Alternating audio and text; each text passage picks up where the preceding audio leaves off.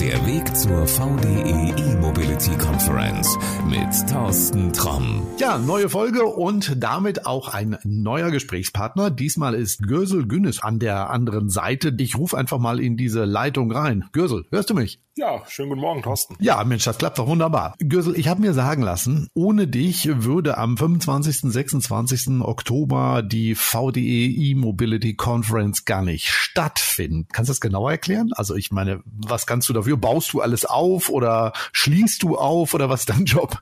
Ja, naja, ohne mich nicht ganz richtig. Aber erstmal, Thorsten, vielen Dank, dass du meinen Namen richtig aussprichst. Ähm, das schafft nicht jeder. Äh, von daher bin ich sehr froh. Ja, tatsächlich war ich einer der Initiatoren der VDE Mobility Konferenz. Ja, gibt eine kleine Anekdote dazu. Anfang mhm. des Jahres beziehungsweise Ende letzten Jahres haben wir uns Gedanken darüber gemacht. Mensch, wir müssen natürlich ein bisschen unser Wissen nach außen preisgeben. Wir bauen ein Seminarwesen auf. Und dann hat man schnell festgestellt, die Themen sind doch ziemlich vielfältig. Ja, von angefangen von der Ladeinfrastruktur bis hin Batterie, Stromnetzthematiken, Auto also Automobil. Da haben wir gesagt, ah, so ganz kriegen wir das wahrscheinlich nicht hin und das überschlägt uns auch ein bisschen. Wie wäre es, wenn wir daraus eine Konferenz machen? Und das haben wir praktisch bei unserer Geschäftsführung angebracht, das Thema, und die fanden das alles super und ja, mhm. jetzt steht die VDE Mobility-Konferenz vor der Tür. Das klingt ja relativ einfach, aber ich glaube, so einfach war es wirklich nicht. ja, also die Idee war ziemlich einfach. Äh, natürlich bin ich ja auch gemeinsam mit dem Dennis Häuser Projektleiter von dem Ganzen ja auch geworden, weil wir das Ganze vorher auch miteinander besprochen hatten, das Thema, und damit beauftragt waren, das Seminarwesen irgendwo aufzubauen. Und dann äh, ja, sich daraus kristallisiert, dass wir praktisch diese E-Mobility-Konferenz letztendlich dann veranstalten und auch entsprechend dann auch vorbereiten. Wie lange hat es gedauert? Also bis es wirklich so weit war von dieser Idee, hey, wir müssten das mal machen, bis, okay, am 25., 26. Oktober machen wir das. Also ich glaube, das ging relativ schnell. Also wie gesagt, äh, Mitte Februar meine ich, haben wir die Freigabe gehabt. Okay, wir machen diese Konferenz und hatten ja. relativ schnell eine Venue gefunden und auch die Eventagentur sind wir auch, haben schnell auch die Verträge geschlossen. Also es ging relativ schnell, muss man sagen. Wir haben ein bisschen Bedenken gehabt, dass wir auch das Ganze nicht schaffen bis Oktober, aber wir haben es geschafft, weil Urlaubszeit etc. Und wir mussten natürlich sehr viel organisieren, weil es wirklich die erste Veranstaltung ist tatsächlich im Hause VDE, die überhaupt diese ganzen Bereiche, die ganzen Geschäftsbereiche des VDE VDE-Verbandes zusammenführt. Und das war die große Challenge. Ja. Also wir mussten auch intern, haben wir den VDE kennengelernt. Ich bin jetzt seit 16 Jahren beim VDE tatsächlich, mit jungen Jahren angefangen, ja, ähm, ja ganz frisch aus der Ausbildung raus und habe mich da wirklich weitergebildet intern. Bin in der Elektromobilität unterwegs seit 2008. Die ersten Wallboxen äh, der EC-Ladestation selber noch prüfen dürfen als Prüfingenieur. Mhm. Mittlerweile äh, bin ich natürlich im Außendienst und versuche da unsere Dienstleistungen an den Mann zu bringen und versuche unsere Kunden auch bestmöglich zu beraten, welche letztendlich welche CE-Zertifizierung oder Sicherheitszertifizierung vonnöten sind, um ein sicheres Produkt auf den Markt zu bringen. Und ja, da komme ich letztendlich auch her und ähm, ja, aber wenn du sagst, du hast 2008 selber Wallboxen geprüft, dann höre ich da ja raus, also so eine Verbindung zur E-Mobilität, die ist ja schon da. Ja, absolut. Also ich habe es mir eher zur Leidenschaft gemacht, muss ich sagen. Also ich okay. bin mit dem, Thema letztendlich beim VD auch groß geworden, ne? muss man echt so sagen. Mhm. Ich habe sehr viel dazu gelernt. Learning by doing über die Jahre hinweg mit sehr viel Erfahrung. Das ist natürlich auch, ein, ich sag mal, ein Prüfer wird nicht geboren, ein Prüfer wird auch nicht ausgebildet oder ein, ja, ein, ein Institut. Das ist letztendlich ja sehr viel auf Erfahrung und Erfahrung Erfahrungsschatz letztendlich aufgebaut. Und das ist, das habe ich mir persönlich zunutze gemacht und habe mich da in dem Bereich halt eben auch stark fokussiert. Als Mann der Basis frage ich dich jetzt mal, wo siehst du denn im Moment noch die größten Probleme der E-Mobilität? Ja, ähm, ich glaube, der Ausbau der Ladeinfrastruktur. Ich kenne ein gutes Beispiel. Ich habe zwei Hybridfahrzeuge, einen Dienstwagen und einen privaten Wagen, ein mhm. Hybrid. Ähm, ich habe einen Hybrid nicht, weil ich Hybrid so toll finde, sondern ich habe einen Hybrid, weil ich letztendlich meine, die nächste öffentliche Ladestation von mir entfernt, 15 Kilometer entfernt liegt. Also ich wohne im wunderschönen okay. Spessart, im okay.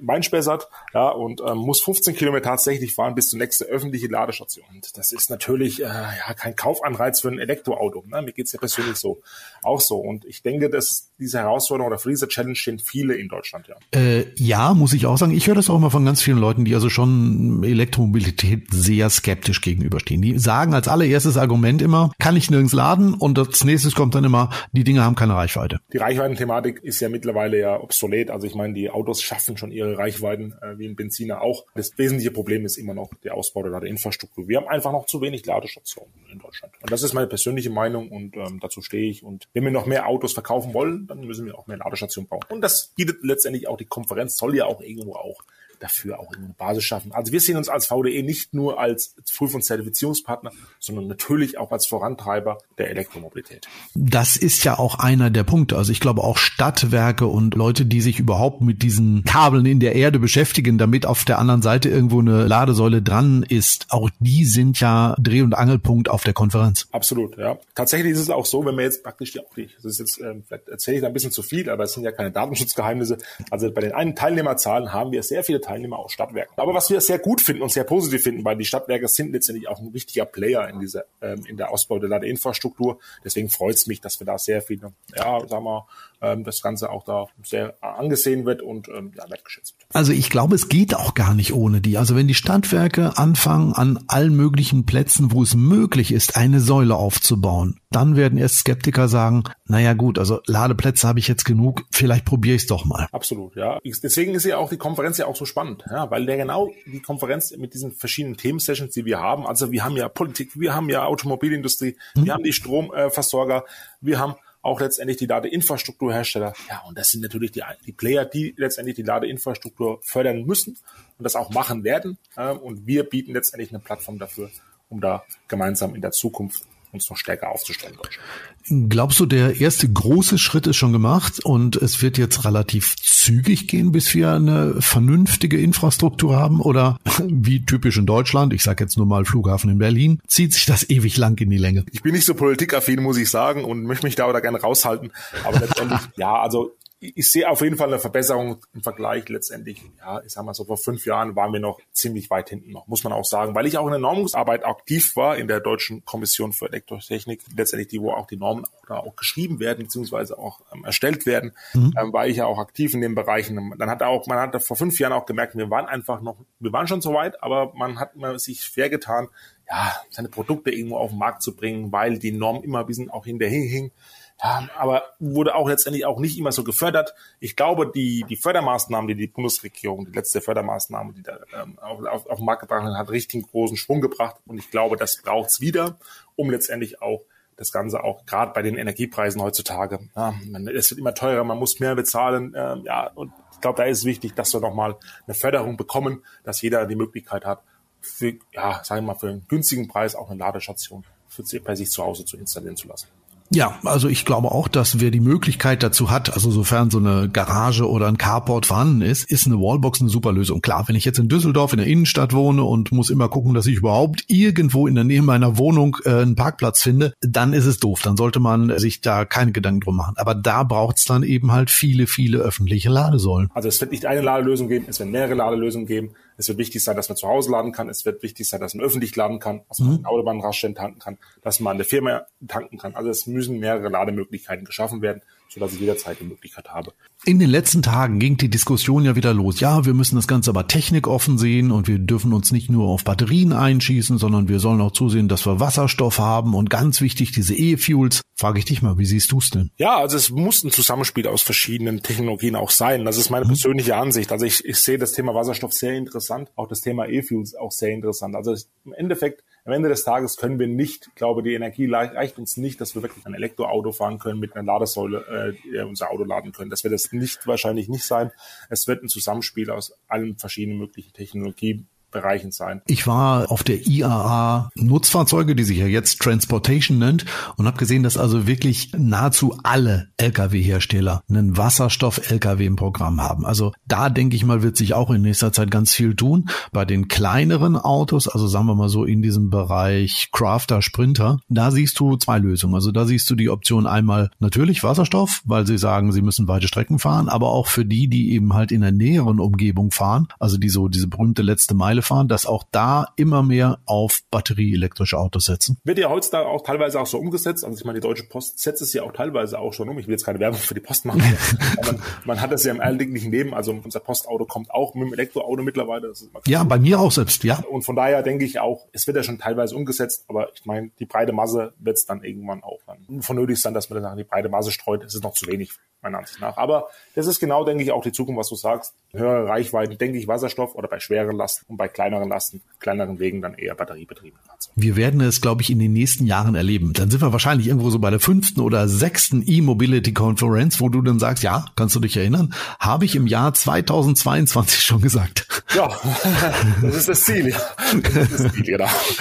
Das ist aber wirklich auch das Ziel, dass es diese Conference nicht nur einmalig gibt, sondern dass das im Prinzip so eine jährliche Veranstaltung wird. Ne? Genau, also es wird auf jeden Fall eine zweite VDI-Mobilitätskonferenz geben. Das kann ich so viel kann ich verraten. Natürlich, ähm, ob das jetzt nächstes Jahr stattfindet oder übernächstes Jahr, müssen wir nochmal schauen. Da müssen okay. wir noch intern noch erklären. Aber es wird eine zweite geben. Das so viel kann ich schon versprechen. Aber lass uns doch mal nach vorne gucken. 25. 26. Oktober ist in Frankfurt die erste VDE E-Mobility Conference.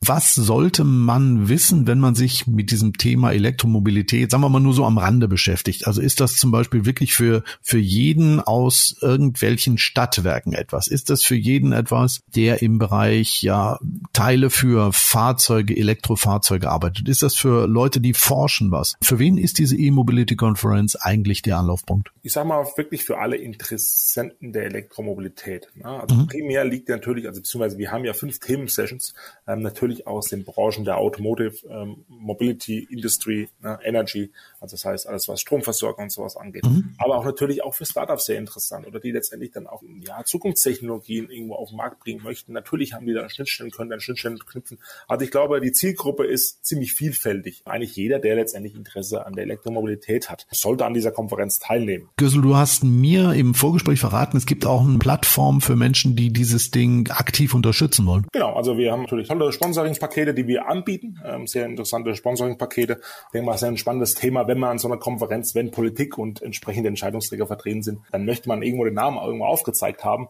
und da diese Plattform möchten wir auch anbieten, wollen wir keinen enthalten und diese ja. Möglichkeit schaffen wir auch jedem Einzelnen der natürlich ein Sponsoring haben möchte. Wer da mehr wissen will, ist wahrscheinlich bei dir an der richtigen Adresse, genau, richtig? Korrekt. Genau. Gut, also dann packen wir mal gleich deine Kontaktdaten in die Shownotes und wenn du jetzt sagst, auch oh Mensch, interessiert mich, schreib Gürsel an oder ruf ihn einfach an und ich denke, er wird dir auf jeden Fall weiterhelfen. Gürsel, gibt's noch irgendwas, was wir vergessen haben? Wir könnten uns ja den ganzen Tag unterhalten, Thorsten. Äh, du, das können wir am 25. oder 26. machen, gar kein Problem, ich ja, bin da. Große Freude mit dir zu, zu über die Elektromobilität zu reden. Das können wir wirklich vor Ort machen. Wir können mal ein bisschen über das Thema Elektromobilität dann philosophieren. Ich habe das übrigens auf besagter IAA auch gemacht und ähm, ich habe ganz viele interessante Punkte da gehört, wie Menschen über die Mobilität der Zukunft denken und was sie sich davon wünschen.